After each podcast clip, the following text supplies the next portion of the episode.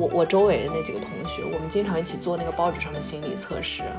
类似于什么什么测，快来测测你是《西游记》中的谁，然后还有什么，嗯，你给这几个动物小动物排序，然后每个动物它代表的是什么家庭啊、金钱啊，什么就是测你的人生观，你知道那种趣味的测试。一般都会有素质三连啊，说你猜猜我在想什么？你会催眠吗？你是心理学博士，是不是很可怕、很变态？哎，咱们大学的时候上生理心理学的时候，不是还会测血压、测皮肤电，来去检验他的就是当下状态有没有突然的变化，来做一个测谎。我觉得这就迎合了很多人对于呃心理咨询或者说心理测验的一个期待吧，就是希望能够获得这种。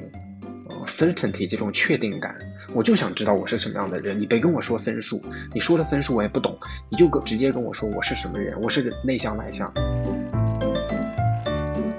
Hello，大家好，欢迎收听本期的三人成虎，我是花青。大家好，我是杂艺。呃，咱们今天是一个那个心理学专场，对，请来了两位返场嘉宾，对，呃。对的，都是跟心理学相关的，这个在在读博士。嗯，先请这个小狼跟我们打个招呼吧。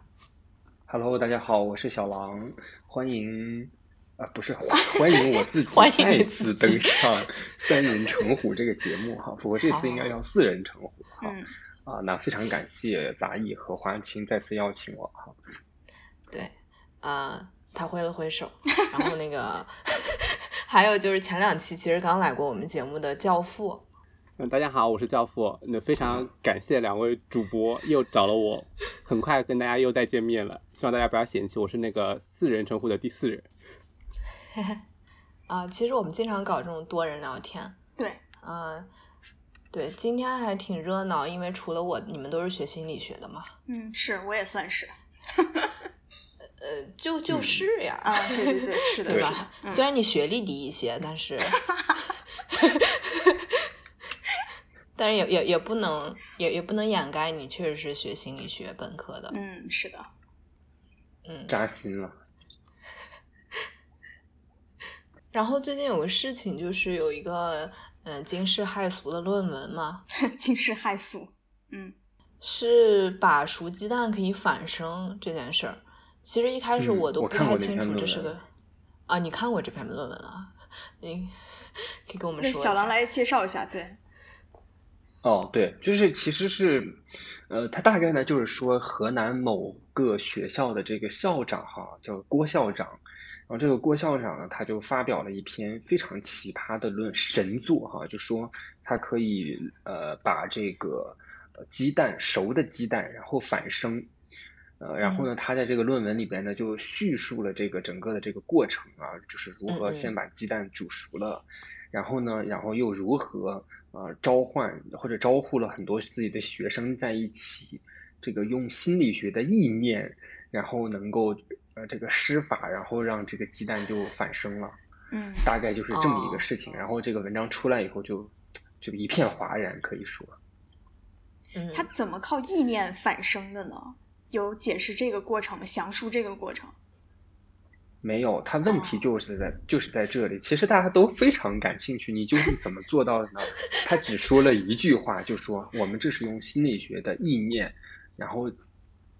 就是有很多学生嘛，然后跟他在一起，然后很多学生，然后他们集体好像在发功，然后就让那个鸡蛋神奇般的呃反生。嗯嗯嗯，对，哦。所以这也算是一篇心理学相关的文章了。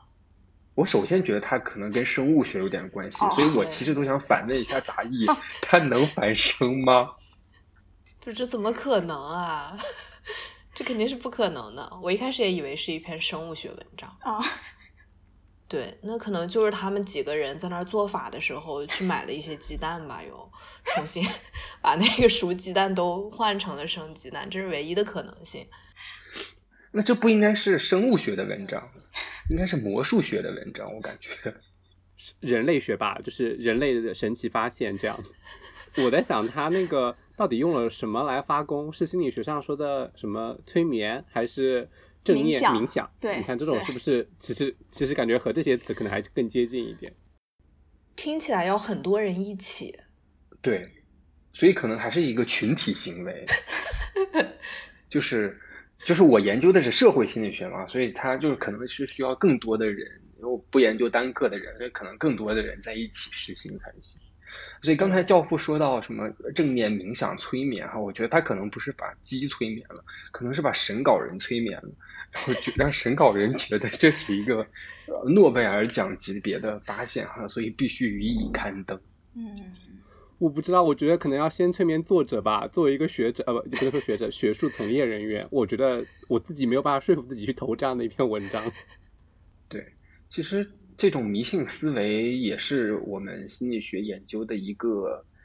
怎么说一个一个一个话题吧，或者叫一个一个部分，一个 topic，一个主题，就是研究人们在什么情况下会呃有这种迷信思维，对这种呃科学不能解释的事情反而非常的信奉哈。其中有一个观点就认为，就是说当人们被啊受到了不公平对待的时候，那么他就需要找一些迷信的一些事情，能给他自己一些心理的力量。嗯，在就是最最典型的，其实就是很多信奉宗教或者信奉一些呃巫术呃的的事件的时候，就是会起到这种，它其实是缓解自己内心的一种不公平感啊。当然我不清楚这个郭校长是不是遇到了什么公不公平的事件哈，我我猜想好像也不太像这种原因，但是这种迷信思维其实也是心理学家会会会研究的事情，但不像郭校长说的是什么。呃，心理学的意念能够反生，嗯，是啊，这个新闻我其实看到标题的时候，我根本都点都没有点进去，我也是，完全不可能的事情啊！就而且我完全没有想到它会跟心理学有一个关联。我觉得是不是可能跟那种认知失调以后的这种反应有关啊？嗯，认知失调了。对啊，就是那个校长他就。自己认知失调啦，就就呃，你们都说我在搞封建迷信，然后我觉得我这是科学，然后我只能告诉大家，就说对啊，就是熟鸡蛋可以反生啊，自己催眠自己，自己让自己有这种合理化的信念的过程，嗯，可能有一些比较自信和执着于自己做对了的这种科学，嗯，科学研究者，他可以有这种程度的这种失调后的调整吗？好吧，我三个心理学的人果然都围绕着心理学来解释这一现象这个问题，挖空心思。就其实我一开始也没有会把它当成跟心理学有关系，但是就是因为他自己在接受采访的时候特别强调了这个要靠心理意念的这个过程。嗯嗯。然后呢，我还听到了一些，就是很多人就对这个事情产生批评嘛，嗯，就说就就质疑，就说啊，你们美心理学难道就在做这种东西吗？嗯，呃，就是在研究什么，呃，鸡蛋反生啊，这种这种很荒诞不经的事情，这个就让我自己很难受啊。其实大家就误解了心理学家或者心理学究竟在干什么。嗯嗯，杂艺对心理学有什么认识？作为一个非心理从业者，嗯。我觉得我这个认知已经经过了很曲折的变化了。就是我最开始可能就是，呃，高中的时候不知道我忘记是什么报纸了，就是那时候订报纸，然后做报纸上的题。我们就我我周围的那几个同学，我们经常一起做那个报纸上的心理测试。就是就是类似于什么什么测，快来测测你是《西游记》中的谁，然后还有什么，嗯，你给这几个动物小动物排序，然后每个动物它代表的是什么家庭啊、金钱啊，什么就是测你的人生观，你知道那种趣味的测试。嗯，其实我刚刚还想找一个，但是好像没有找出来。对，就包括之前花青说那个，呃，网易之前不是有几个挺火的那种，对，那那种挺火的那种。一个页面类似于进去以后你就可以测一测，进去以后测一测你是哪种哲学气质的人，什么就是你回答十个问题，好比，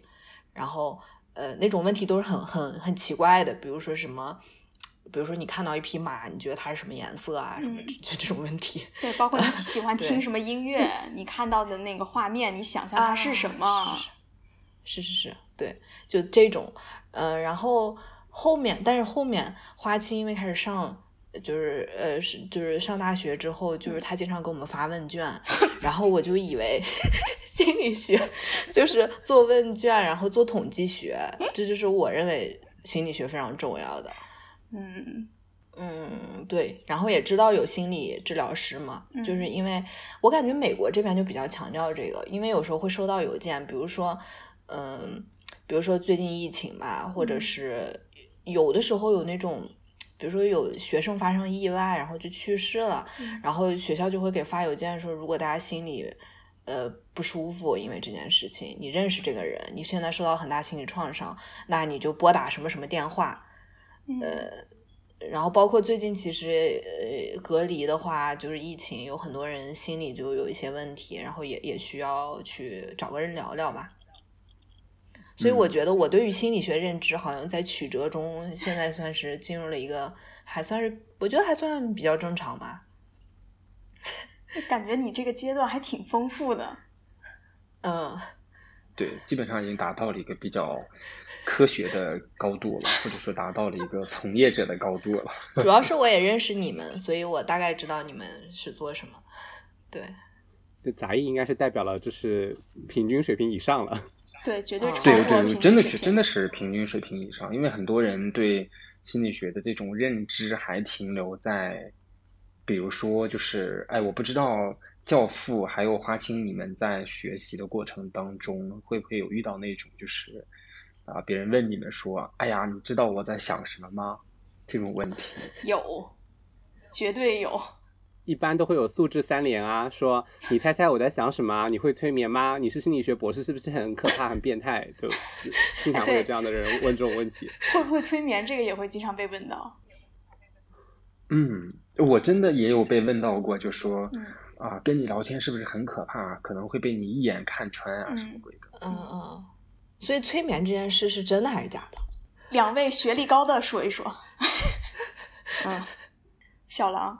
就是现在的解释其实也挺多的，一种的解释是说催眠是把人就是催眠到那种很高级的那种呃应激状态，嗯然后在这个状态的时候，你的一些内在的潜能可能会被激发，所以才会做出一些平时你可能做不到的事情。这是一种解释，但是也有一些其他解释。但因为我自己不是做这块儿，而且我也不是特别感兴趣，所以我没有特别深入的了解这一个部分。我看到过类似的这种被试招募的信息，哎在我的学校里面，但是我身边根本就没有人去参与过。然后应该是非学界，就是学术界之外，时常有听到说，哎，哪边有人在做催眠。但我觉得，就是心理学作为科学嘛，那到底这个催眠的有效性这件事情，好像没有被学界完全嗯认可和确定这样的一种状态，是吧，小狼？对，对，就是好像就是感觉是表演的成分多于这个真正去研究能够操作的，呃，在在学术理论的这个层面上去去做出来的成分要多一些，大概是这么一个窘境。所以嗯学心理学的人真的就看不透别人在想什么吗？否则你们三个人聊天岂不是很可怕？就是就像下棋一样，都已经知道别人心下一步想说什么，然后你就再想下一步。所以你们三个聊天是勾心斗角。不，我觉得我们三个人聊天之所以会可怕，其实不是因为我们都学了心理学，而是因为我们认识了很久。嗯，是的，对，对，所以读心术显然是跟这个心理学没什么关系。就即便那种心理治疗师，其实他也不是知道你下一步你想说什么，他在听你说，是吧？对，这个我觉得好像是大家对心理咨询师或者心理治疗师的一个普遍的误解，他们就期待好像心理治疗师或者心理咨询师充当像人生导师一样的角色，可以在什么，比如说某一个岔路人生关键的岔路口给你点拨一下，然后你就可以认知破局。其实并不会达到，我们上一期就讨讨论过这个问题了哈，其实不会达到这种效果，更多时候，咨询师和治疗师引导来访者自己去表达。而不是来那个咨询师本人在叭叭叭说。对应该是这样子的，就说可能倾听是咨询的一个核心技能和技巧，然后他更多的是基于他给到的信息去做一些反馈，然后作为咨询师从业的态度来说，应该呃不直接给出那个来访者建议，是一个比较就是比较底线的一个事情吧。然后虽然说现在有一些各种咨询的流派，有一些流派它也可能会有这种说教式的这种表达，但这个肯定也是在比如说很多次固定化对来访者有一定了解的情况下，他才可能会去做一些，也不能说是建议，直接的建议吧，更多的是一种引导。但可能商业咨询。就把心理学用在另外那个方面，就直接做商业咨询那种角度，可能会对公司企业它有一些直接的建议，倒是会有，这个我见到过。但是那个就不是个体层面的东西。哎，但是学心理学的人，他不会对对方的情绪、情感状态有一个更敏感的认知吗？我不知道，这这是这是我的个人特质，还是因为我学了心理学？哎，你说起来了，有一篇文章真的是这样子的，他就是他他分析的是这个学心理学的人和学商科的人，在他们呃大四毕业之后，会对他们的人格进行一个测验，然后就发现学商科的人确实是更在乎自己的利益，就是 self interest focus，啊，但是学心理学的人，他们的。啊，宜人性就是大五人格里边的宜人性，大概意思就是说对人和不和善哈，嗯，这个程度会确实要高于学商科的人。这个这个研究当然本身不是为了单纯去对比，它只是想说明，就是说我们的专业会对你有一些潜移默化的影响。所以可能我猜想，这种专业的训练会让心理学的学生对周围的这些事物，特别是人际方面的一些事物，可能确确实实会更加敏感一点。但这种敏感并不一定就能直接反映到某个具体的事件当中。比如说我一下子就可以读懂你的心理啊，或者什么的，他只是可能会把一些事情能够放在一起啊，去去联想。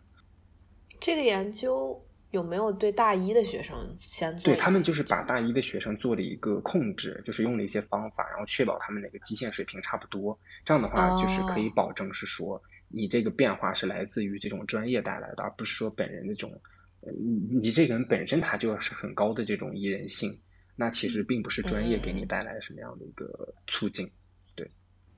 对，所以我理解的这个。嗯，心理学和读心术，就这种读心术，不是真正去读你心里在想什么，而是去感知你这个人的状态或者一些情绪、一些情感之类的东西。就可能因为我们已经有相应的那种专业知识了，所以在碰到一些嗯，就是场景啊，或者说是嗯某个某句话，我们可能能继续基于我们的专业知识进行选择和判断，我们有东西可以去套嘛，那这样我们可能就会。相对于没有相关知识的人，稍微快一些的了解他在表达什么，他这个表达背后，如果我们认真思考过的话，可能能知道他，哎，他这个行为对应后面的这个态度可能是什么。但你说我们会读心术吗？那我觉得我学了这么多年，我还没学会。所以你们能看出别人撒谎来吗？好，又来了重灾区，重灾区。这个好像是那个网 那个那个美剧叫什么《Lie to Me》对，Lie to Me，一眼就能看到别人在是不是在说什么微表情，对对，微表情，这个确实也是伪心理学的一个重灾区哈，就是伪心理学究竟靠不靠谱？哦，哦但这是大这是大众对心理学最痴迷的点。我就是教了这么多跟心理学相关的课程啊，就是对对原来嗯去代课那种大学的课程啊什么的，大家都会对这个东西特别喜欢。我每次在上课的时候讲在讲什么情绪，对不起，我又在做伪科学的宣传，就是那种表情啊、情绪啊这种相关的东西，我就会放这种 Let Me 的视频。然后我跟我只能跟学生们说，可能他还是有一点道理的，但是真真人只要是人，他应该没有办法做到像电视剧里面那样。的这种根据你的表情进行识别，哎，是不是狼？你有做相关的研究吗？没有，就像你刚才说的，就是其即便它有，即便它在理论上有这样的效应，比如说我们去呃捕捉一些微表情哈，但在这种我们这么快速的沟通过程当中，实际上也非常难，或者说它的效应量也非常的小，小到我们不足以去观测到它。我倒是可以介绍一下它的这种技术层面的测量的方式。就有一种方法，嗯，是一个叫 Face Reader 的相关的这种软件，它可以在一段时间内，就是对直接的直播或者说是录制的视频进行分析，看你这个面部表情中，它是解锁那个面部单元去识别面部单元嘛，看多少比例它是呃积极的情绪，多少比例是消极的情绪。你还可以去设置更细的参数，比如说什么喜悦啊，就是那个嗯 Panas 那种基本的。正性和负性的情绪嘛，你可以这样去设置。但是它的准确性和有效性虽然有发表，但是可能学界也不是完全认，是可以做到一部分啦，不能说能能独行，那肯定是，反正我作为一个人我做不到。哎，咱们大学的时候上生理心理学的时候，不是还会说测血压、测皮肤电，来去检验他的就是就是当下状态有没有突然的变化，来做一个测谎吗？你可别说了，我就在做这个。哇，你做的这么高级吗？我一直以为你只是做很单纯的行为的东西。呃，我有测皮肤电的，谢谢。哦。哎，所以这个靠不靠谱？用它来测谎，就尤其经常电视剧里面演的，就是各种测谎仪器，通过一些生理指标来去看。从学术和科研的角度来说，它只能说你在这个当下的情景下，它有这样的一个应激的唤起，到底他是说谎了，是说错了，还是什么？看你怎么去解读啦。如果说是刑讯刑侦的话，就比如说我在就是做这方关相关东西的时候，也可能看了嘛。他们只是说要结合场景中它的其他的一些已经知道的证据啊或者信息来进行判断的，光靠那个肯定不行。我们大学的时候不是还做过这样的实验嘛？教学实验。对，我记得也是有这样的，就是指令，就说啊，就是这个这个刑侦，就是公安机关警察，他是不能单一以这个所谓的这种测谎指标，这种测谎仪啊，什么血压呀这种作为单一的这种证据的，因为其实其实我觉得最好理非常好理解，就我们你你不管是真的。这个这个嫌疑人还是说就是只是嫌疑人哈，还是真的罪犯？嗯，你进入到那个一个陌生的环境当中，比如说进到监监狱啊，或者是看守所啊，或者警察局，你都会有紧张的这种情绪。嗯，那你紧张的情绪或者说谎的情说谎的部分，或者其他的这种受到压力的这种部分，那在血压的表现都是一样的，都是会血压升高、心跳加速。那皮肤电会有紧张的这种反应，所以你只依靠一种的这种反应，然后就去推定其实对方有没有说谎，这是非常的不靠谱的，很容易造成冤假错案。OK，所以第一个误区，学心理学就会读心吗？就能看懂别人是不是在撒谎吗？答案是并不会。好的。绝对不行。OK，那我们进入到第二个话题，聊了这么久了才第二个话题。其实刚才杂艺也说了嘛，他后来就高中的时候会经常看报纸上的一些心理测试，包括其实前几年吧，网易云音乐特别火的那种 H 五爆款的心理测试，就就大家非常喜欢去做这个东西。这个跟心理学有直接的关系吗？对。哎，我先自曝一下哈，我也做过这种，就是 网易啊什么鬼的，还有包括知乎，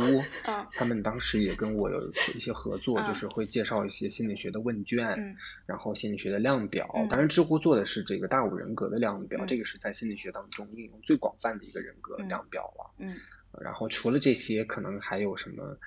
星座、九型人格、MBTI 等等等等这些这些工具。哦，对，我觉得那个我就特别好奇，就因为我有时候看那个《陌上花开》那种相亲文章，有的人就突然说说了一个四个字母，说自己的性格是那个东西。哦。然后我就不知道他说了个啥。哎，所以教父对 MBTI 有了解吗？我知道，我课上会用，但是我现在已经就是离那个很远了，因为我本身自己不做不做人格，就是章节啊，我教组织行为学、管理学的时候都会有那种什么人格这个章节，然后可能要去教说，哎，它有几种测量方式，然后里面就有 MBTI，我说大家可以做一做看看，可能可能对大家未来大对大家未来择业有帮助，但是我不知道这个知名高学历交友平台陌上花开，它也还有人报这种。几个字母，很多人报，就是突然说了几个字母，然后我看完以后一头雾水。对，就是我不知道为什么 MBTI 就非常的火因为你狼座的领域可能离人格还近一点。你觉得在这个领域里面，MBA 呃 MBTI 它的那个测量方式准确吗？就有有有参考意义和价值吗？MBTI 现在最最受到广泛质疑的一个部分，就是它的这个心理测量学指标，比如说我们叫它信效度的一些指标，其实是不够好的，没有达到我们期待的，认为说一个科学的一个指标应该达到的那样的一个程度，至少没有比呃大五人格或者 Hexacle 或者 Dark Triad 这种人格模型会更好。所以其实至少我目前看到的很少会有学术研究真正去用这个 MBTI。但是反观 MBTI 在比如说在领英，嗯，或者刚才你们说的陌上花开，虽然我不太清楚这个哈，是一个听起来像一个相亲平台，相亲对相亲平台，就是很多人会给自己贴一个标签，什么，就就就像刚才杂艺说的一个四个字母嘛，什么哎什么 IJSN 什么鬼的，大概就类似对对对。MBTI 跟其他人格量表最大的一个区别就是，它会直接给你进行一个分类，比如它会告诉你你就是这类人。但是其他人格量表呢，它不会告诉你，它只会告诉你，你是在某一个部分，你可能分数更高一点，你趋向于什么样的一个人？对，比如说 MBTI 里面就会直接说，啊，杂役是一个外向的人，他就会给你贴一个标签，就是外向。但是呢，大五呢，他只会说你在外向的分数上得分是，比如说四分，但是四分其实是很模糊的一个概念，它究竟是外向还是内向不清楚。但是 MBTI 它会直接给你贴这样一个标签，我觉得这就迎合了很多人对于呃心理咨询或者说心理测验的一个期待吧，就是希望能够获得这种呃 certainty 这种确定感。我就想知道我是什么样的人，你别跟我说分数，你说的分数我也不懂，你就跟直接跟我说我是什么人，我是内向外向，我是好静好动。但其实还有另一个心理学的效应，叫做巴纳姆效应。它可能讲的是，呃，应该是这个名字啊。然后它讲的是，可能人通常会在模糊的情况下去，呃，套用自己身上有的一些特征。这个也是，呃，大部分星座能够 是能够盛行的一个核心的点。就大家其实仔细看那些星座的描述，就很巴纳姆了。对啊，但是有一些测验，它就算学界不认可，它在其他地方可能也有用。嗯。因为我我就知道，可能很多大厂他在筛选员工的时候，就会广泛的滥用这种呃人格测验。虽然我们看不上它的信效度啊，但是可能它还是会非常好的量化的对要入职的人和待入职的人进行一个选择和判断。就是我之前讲培训的时候，可能企业里面通过这种方式也可以闻一下你的味道适不适合我们厂。所以你们三个应该都做过。类似这种入职的时候，求职的这种心理测验，他一般会问什么样的问题？我最近大规模的做了一些，因为我最近不是也在求职嘛，所以我真的是最近大规模的做了一些，就是几可在国内数得上名的大厂我都有做过了。嗯嗯嗯，大概就是会，比如说他会给你一个题目，就让你先排序，他会给你一个条目让你排序，就是比如说我是一个。呃，有领导力的人，然后你要对这个内容进行一个判断，并且排序，你认为他是你最符合你的特质，还是最不符合你的？那你那你就要勾选，对对对，大概就是这样的。啊，所以你们做这种题的时候，你们是会选你揣测的领导会喜欢的答案，还是会选自己真正的答案？我真的是选择了我自己。真实的做就是真实的样子，然后被刷了。因为我知道，因为我其实非常清楚，他这些题目都在。啊，你这就是为什么我被刷了，是吗？我理解了。所以真的会通过心理测验刷人吗？会的，会的，会的。会吗？真的会吗？因为我前两天也听到这么一个事情，可能是个托词，但确实从行业内部来说，因为可能我离人人力资源还近一点，就是确实有人通过这种被筛掉的。我们会觉得你不合适，当然，嗯，可能不只是结合这种吧，嗯，你那个你你有没有接过电话面试啊？他可能会把两个放在一起去做一个综合的考量，还是说你就投简历做这个问卷就被筛了？这个倒不是我，是我的一个朋友跟我说的，无中生有，无中生有，好吧，好吧。真的不是，真的真的是我这个朋友说的。对我有一个朋友，对他之前应聘某维，然后呢，这个企业呢，对，然后呢，就是这个他已经就是通过了笔试那个面试，然后到了最后的就是这个所谓的人格人格测验的这一部分，居然就被筛掉了。然后那个 HR 跟他说的就是说，你的这个人格测验反映出你的这个性格特质，并不符合我们公司期待的那种。所谓的狼性文化的这种这种这种特质，然后就只能很遗憾的就把它拒就是就是拒掉了嘛。对，然后他就后来因为这件事情还耿耿于怀，因为他知道我是学心理学，然后他就专门跑来跟我说，就问我说是不是真的有这种，就是能够反映出我的一些特质的这种东西，所以我对这件事情是记忆犹新。嗯，就个人的体验跟你不太一样，因为我身边的朋友都会直接喊我去帮忙他们做做这个测试，或者说问一下，就是可能一般大厂会测什么。我现在已经不太记得了，因为这几年就没有再 follow 这个事情了。但之前可能呃我的硕士同学们刚毕业的时候，那他们在做的时候，我就知道，哎，可能各大厂。测的是什么？然后同几期有人来问我的时候，我就说你要想假装自己是一个什么样的人，这个公司需要一个什么样的人，然后根据你设的这个人设去答所有的题目，基本上不太会有我的朋友通不过。嗯，就可能，嗯，狼你也可以劝导一下你身边的朋友，不要在这个环节这么较真，可能会因此错失一个不错的 offer。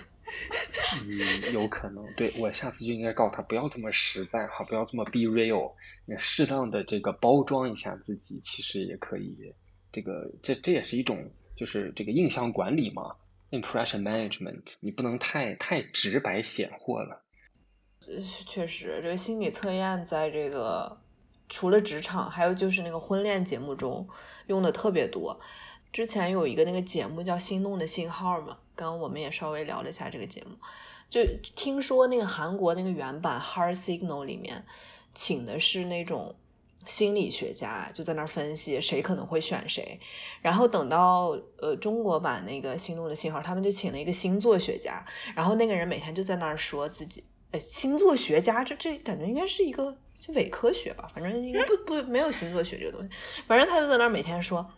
呃，叉叉叉作为一个，比如说处女座的人，所以他就呃，他他就可能会喜欢哪种类型的女生，啥啥啥的。为什么人，尤其在感情这件事上，特别容易寻求这种心理测验的帮忙？是不是也还是跟确定性有关啊？这个就是这种节目，它是不是就是需要还是大家有一个基本的想法，然后才能够更确定我自己能够往前走一步？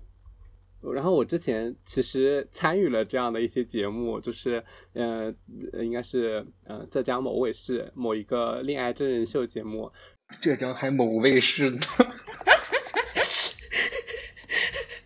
我没有签保密协议啊，不，这个不像上一期培训，我去干这个活的时候，他就没有让我签保密协议，所以就算我说了啥也没关系，就。他他是可能找了一个心理学背景的人，然后可能跟你说那个星座信号不一样，那他可能是想找点硬核的心理学的知识去放进去嘛，因为他韩版的节目原版就他们那边请了一个心理学家去分析，那个人分析的其实还是至少是心理学专业名词啊，解释的对不对，看的准不准确两说，但是他可能就是真正的硬核的心理学，所以这个位是他还是想要呃就是做点什么的嘛，那。那找了我们去做了一些这个分析，做一些技术的支持嘛，因为，呃，可能那些业界的心理学有心理学啊 icon 标签的人，他可能不能分析的那么到位嘛。那我们就稍微做了一些，就比如说，哎，这个肢体接触，嗯，对人有什么影响？啊，对对对对对，心动信号特别爱搞这种东西。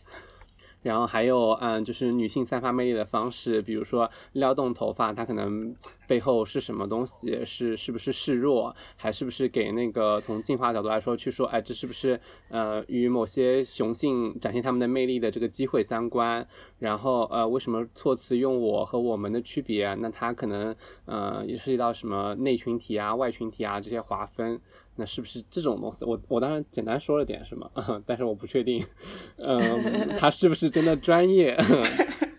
我只是觉得这个掐分的项目还可以。我觉得现在的婚恋节目就缺少像《教父》这样的专家来点评。我想到了乐嘉，以前不是有过那个对乐嘉？我刚想说，我在知乎里面专门写过文章去对这件事情。就培训界其实还蛮认可乐嘉的嘞，虽然我知道他的专业性比较差，可能没有那么 心理学，但是他还是有其他发光发热的地方啊。培训界觉得这种简单直接的对于人的判断是好的，至少他们是可以理解的。你跟人家说那种，别说 MBTI 了，可能，嗯，比 MBTI 稍微再少一点测的大五，可能。对于有些管理者来说，他觉得这不是一个很好的工具，我没有办法去判断到底是什么人。然后培训里面经常讲什么猫头鹰型、老虎型、孔雀型，这个才是大部分的非心理学专业人士他能掌握的知识，它也有它的用处。嗯，对，哎，从这个角度讲，我倒觉得是这样的哈。但是我自己有时候在反思，就是说，可能是因为心理学的从业者没有给业界提供更好的工具，让他们可以去啊用这些工具去啊完成自己的目标，比如说筛选人啊，或者说去。啊，人力资源去去做这些事情，所以他们只能用一些次一些的，或者甚至有一些问题的一些一些工具去去做。所以科普的任务任重道远，心理学科普 就交给交给老马包。不，教父也应该来做这件事情。哎，好，所以我们心理测验这块儿也聊了一些了。那对这个心理学还有一个认知，就是感觉你们可能出来以后都是要做心理治疗师的，就是坐在那儿听人讲话。那你们有没有考虑过这个方面的 这个就业呀？或者是其实有多少人真正是在从从事心理治疗这个方向？哎，我觉得只要是学心理学的人，就会被问。怎么说就会被呃亲戚朋友哈就说，哎呀，我家小孩儿这最近学业有问题啦，你能不能给做个心理辅导啊？来给他治一治。对对，我已经被无数这种问题问过了，尽管我都跟他们说过，我做的不是这个方向的，但是他们也，哎呀，你肯定知识都是相通的，什么鬼的，反而成了我是不懂的，他们是懂的了，你知道吗？所所以你你你有给给人家做过这个心理辅导吗？不，我从一开始我就跟他们说，我说我可以简单的跟你聊一聊，但我一再的强调这不是心理辅导。嗯嗯嗯，对。所以其实刚才回到杂艺刚才那个问题啊，就是在那个《心理学与生活》这本书里边就有对美国从心理学从业人员的那个数据的介绍嘛，统计，嗯，然后就发现其实只有百分之。啊，十几大概十五左右的这样的一个比例的呃从业者在做呃跟心理咨询、心理治疗有关系内容，大部分从业者其实都没有做这件事情，做的可能更多的，比如说啊社会心理学啊、人格心理学啊、发展心理学啊，啊就是去发展心理学就是去研究小孩儿啊等等等等，就是其他的一些学科啊，那跟你你学生物的嘛，那跟生物比较相关的，比如说。呃，这个生理心理学啊，或者呃神经科学啊，是认知神经科学啊，等等等等这一部分。但就咨询和治疗本身来说，还是有一些呃专业的人士在一直深耕在这些领域里面的。亲戚朋友们可能会让我们给一些意见。但我们的意见其实也仅代表个人的意见。你说考证嘛，当时有证的时候，呃，三级的心理学证我也我也考了。但你说我的水平嘛，就可我只能陪你聊聊天，然后基本上每次谈话开始就明确的说，我们这个只是朋友之间或者亲属之间的一个正常的对话。我可以给到你们一些专业的意见，就比如说啊，就有的情况我就说直接建议就医吧。就反正我聊天是聊不好了，呃呃，就这种情况，因为他呃还是有个基本的判断的嘛，比如说你呃有没有自制力啊，自己知不知道自己呃有相关的问题啊，他有没有影响到你正常的这种社交啊、生活、呃学业之类的这些，就几个维度判断下来了以后，它严不严重，可能我们还是有个整体的感受的。那如果说判断它是个什么病症之类的，那我觉得啊，以我们本场三位的能力和功底，可能暂时还做不到。狼你狼你可以吧？我不行的。今年年初的时候，其实我遇到一个类似的案例，他是在美国读 master 的一个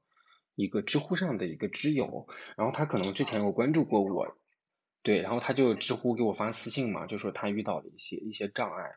然后他的描述非常的严重哈，就是他已经有自杀倾向了什么的。但是我本着人道主义救病治。治病救人的这个原则哈，然后我就简单的跟他聊了一下，那我发现他确确实实是问题比较严重了，然后我当时就果断的把他转介给了我认识的一位比较靠谱的咨询师，因为其实咨询是不能有双重关系的，就是如如果我跟我的我的来访者，虽然我不做咨询哈，但是我跟我的来访者，我们只能有咨询的关系，而不能有咨询以外的其他关系，比如说我们不能再是朋友，或者不能再是亲属。所以我就把它转借给了另外一位啊有经验的咨询师。这个就是咨询的伦理问题嘛。如果说我是你的朋友，然后或者说是我跟你有呃除了咨询以外的其他关系，那可能我们结束咨询或者不在咨询这个场景里面，你会因为对于我的信任或者是移情，更专业是这个词吧，然后对我有各种各样的想法，那这这可能不太好。那像我是在知乎哦只用来交友，不是用来传播正能量和心理学相关知识的，有百分之八十冲着我这个心理学博士标签来找我交友和交往的目的，大多都是那个白嫖心理咨询。我会简单分析一下他们到底有没有这个比较严重的自杀倾向什么的。那但凡没有，我就说啊，那嗯、对不起，你不合适，你不是我想找的，就这样结束。啊，我听的好奇怪啊！所以教父利用心理利用知乎这个平台交友是要找自杀倾向的人吗？这 太奇怪了吧！不是不是是我，是找我的人都是这样不。是他要找，哦哦哦，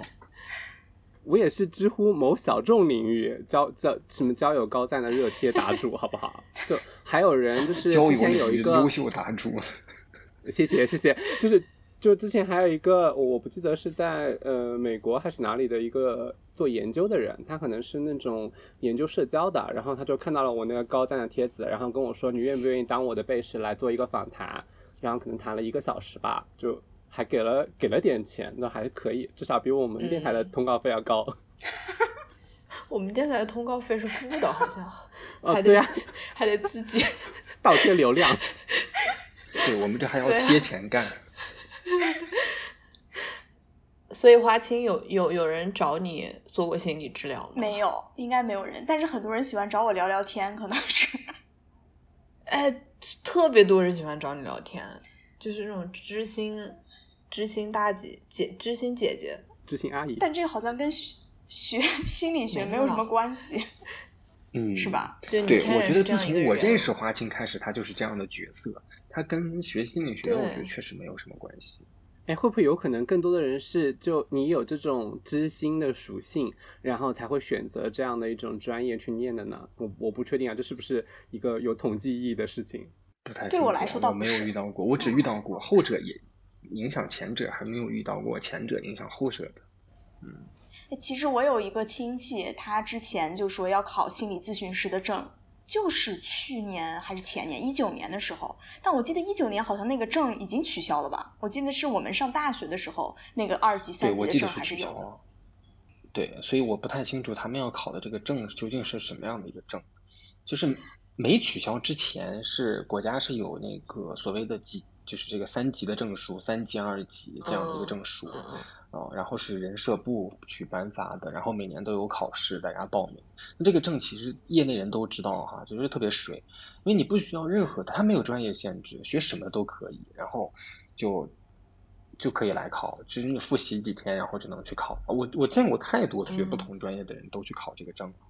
所以我一直以为心理治疗是和医生是一个体系的，所以他是其实考个证就可以。原来是这样子的，因为我曾经还做过这个，呃，这个培训班的助教、班主任，类似于这种角角色。呃，这个班上基本上什么样的人都有，他好像是只要有学士学位就可以了吧？我自己还亲身辅导过一两个身边的朋友，因为他们可能是那种高校工作的人，他觉得哎有这个咨询证可能能够也对我的工作有帮助，然后就来学了。基本上在我的鞭策下，呃，半年半年可能都不用，两三个月，有一个人只突击了一个月，然后他就考过了。你看，这个这个行业从业标准其实是很低的。那现在证取消了以后，其实各个单位和机构还是会去办一些培训，然后可能把这个作为行业的呃入门的门槛。我不知道狼你们那边就有这种对应的机构吗？我们学校非常正规，我们的心理咨询都必须要达到 PhD 的水准，或者叫 PsyD，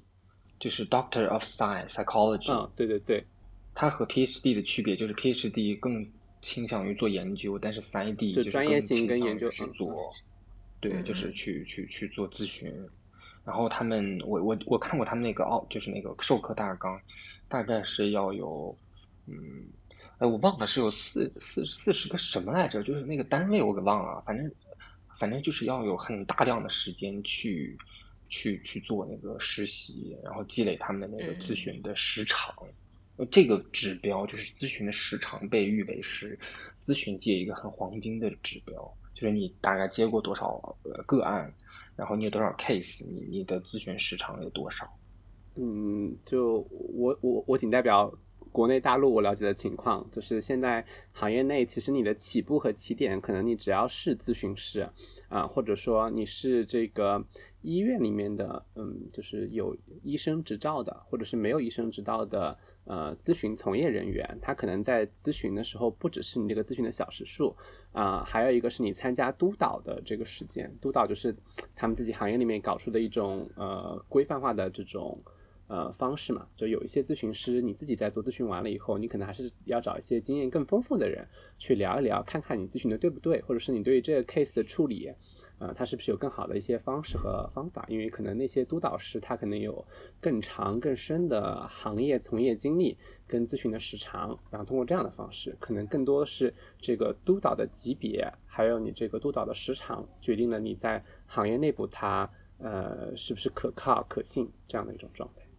哎，我很特别奇怪哈，因为我们三个都不是做心理咨询和治疗的，然后我们居然聊这个话题聊了这么久哈，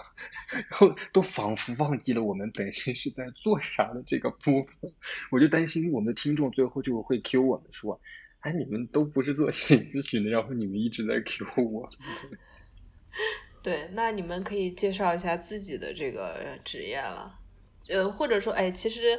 上上次这个教父讲了比较多自己现在做的一些培训啊什么相关的这种是对工作。那狼其实是还没毕，就是准备毕业，然后开始找工作。那你比较想从事什么样的工作？哇，这个问题真的是啊，就和问什么时候毕业和发了多少篇灵魂拷问。对灵魂不要聊这个死亡问题哈。对我我我自己其实因为马上快毕业嘛，就今年应该是比较顺利的话，今年就可以毕业。然后呃我现在其实也有一有一点点犹豫啊、反正大概率可能也会去做研究嘛。嗯，所以就和其他很多博士生毕业之后就去当大学老师一样，那就是嗯把学术当成了自己的一个事业或者职业去做下去。所以你也有考虑学术，或者是去这个企业里面。对，这都两条路在考虑其实我都有在在在考虑，然后到时候可能会做一些决策权衡。教父呢，还想以后还想继续做这个吗？你好像也犹豫过想做大学老师。是他主要就是他的收入并没有让我那么满意，毕竟我接触的行业可是一个比大学老师含含金量，就是含含金量稍微高一点的这个行业和领域。那当然狼也可以，但是他可能有更高的这个追求，所以他想要去做一个心理不是啊，我好想去做一下培训师哎！如果你有这方面的 case，欢迎分享给我，我们可以互通有无。就等我等我公司先开起来，到时候我就找你进来，你可以先在大学里面待一段时间，好的，好的，到时候是不是也可以把花青拉进来？可以。哎，所以花青，他我记得他也是，就是毕业之后，但是他其实因为本科毕业之后又去做了一读了一个呃统计学方面的一个 master，所以好像后面做的东西跟心理学可能关系不是特别大，反而跟数据商业分析这块比较他应该是读完这个硕士了以后，就就直接入职了某一个大厂的用户研究单位。哎，花青来了，刚刚在啊问你要不要介绍一下自己的职业、呃，职业路径。我职业路径好像就没啥路径，这不就一直用户研究吗？就在这一条路上走着呢。啊，所以你又开始用户研究了吗？我一直以为你已经商业分析了。所以这也是心理学比较常见的一条职对是的。对，是的，用户研究是对心理学就是互联网常见的这一块一一个一个一个路径，因为用户本质是人嘛，你用户研究其实就是对人的研究，因为对人的研究都是心理学会涉及到的部分，对，所以这是啊、就是通常毕业之后的路径之一，之二可能就是教父说的，呃，去做一些咨询培训。我我知道，就是心理咨询呃心理学生也会去做这方面的事情。哎，你看，你就对就业没有这么了解了吧？所以你才会在这个环节这么痛苦。那他有其实很多的就业的面，除了刚才提到的这几种，他还很多什么地产啊、人寿啊，然后各式各样的行业都有，应该是这样子的。嗯，然后嗯大厂里面也会有产品经理、运营，都是可以考虑的。不过像产品经理、运营、用研，基本上都还是要一个硕士学位才可以的。嗯嗯，有一些行业可能要求稍微低一点。相对来说，好像 HR 是期待最低的，是不是？就是好像我觉得本科生很多去做了 HR。嗯，对，因为你进 HR 的话，你对心理学的要求没那么高啊，他心理学也不能发挥他的那个专业特征，我我个人是这么觉得的。然后还有一部分呢，就是去了中小学做心理老师，因为现在教育部就是要求每一个中小学都有一个要配备至少一名这个，就是根据师生比哈，要配备至少一名这个呃心理学的从业的老师，然后要排够这个心理学的课程。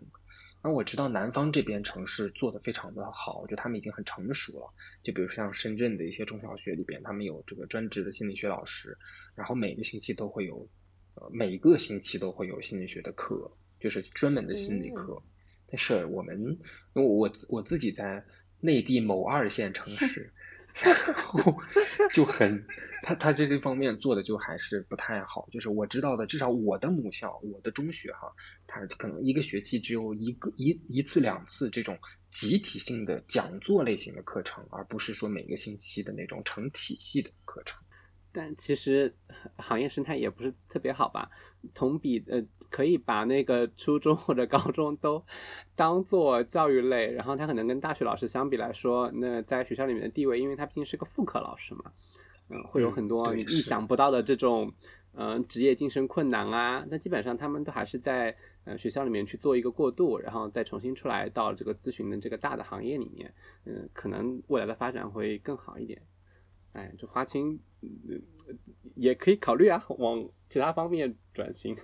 往哪儿转？你说往哪儿转？嗯，我们其实心理学毕业生也 可以去做公务员。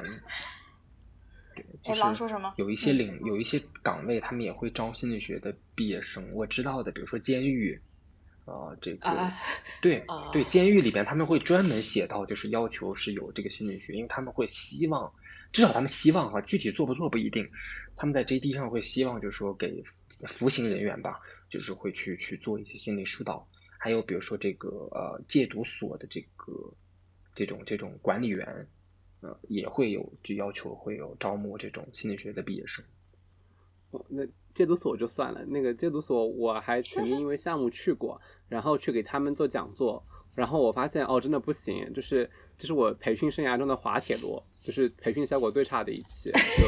完全没有办法跟他们做一个正常的互动和交流。监狱我觉得倒是可以考虑一下，嗯，在那个场子里面应该还有很多我发光发热的地方。怪不得你现在健身呢，原来是为了制服 罪犯使用，就是提前要先把自己要变得 strong 一点。就个人形象管理啊，也很重要，对于培训来说。杂一听我们这一期讲下来，对心理学的认识有没有更加的深入一层呢？嗯，我觉得好像心理学比我想象的，就是能做的事情其实要更多一些。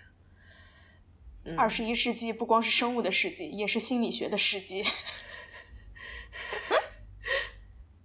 哎，好，那我们今天差不多就到这儿。其实对心理学感兴趣的朋友们，还是可以去了解一下心理学，看看心理学的书啊，然后去了解一下心理学到底在学什么，在讲什么。其实，即使不作为一个专门的从事的专业，一个你的职业发展方向，去当做一个副业，或者说当做一个兴趣爱好来了解、补充一些心理学的知识，还是非常有用的。所以后期会有会有书单吗？后期会有书单附在附录里吗？可以的，这个就靠两位了。可以，可可以有书单，这个可以有。对，没关系，没关系，后面我们可以单独再列出来，嗯，在文案里面写出来。嗯嗯，下面呃下来之后，小狼和教父可以好好琢磨一下，到底提提供一个什么样的书单给大家。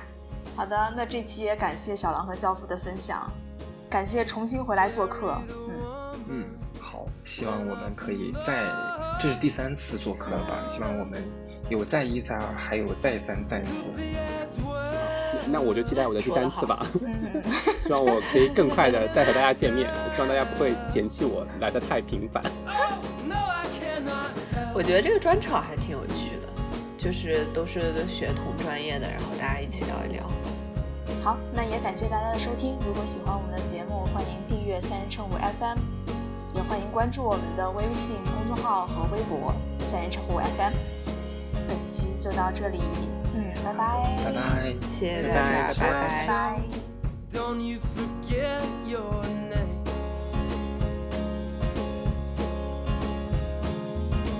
i try to keep from the man you have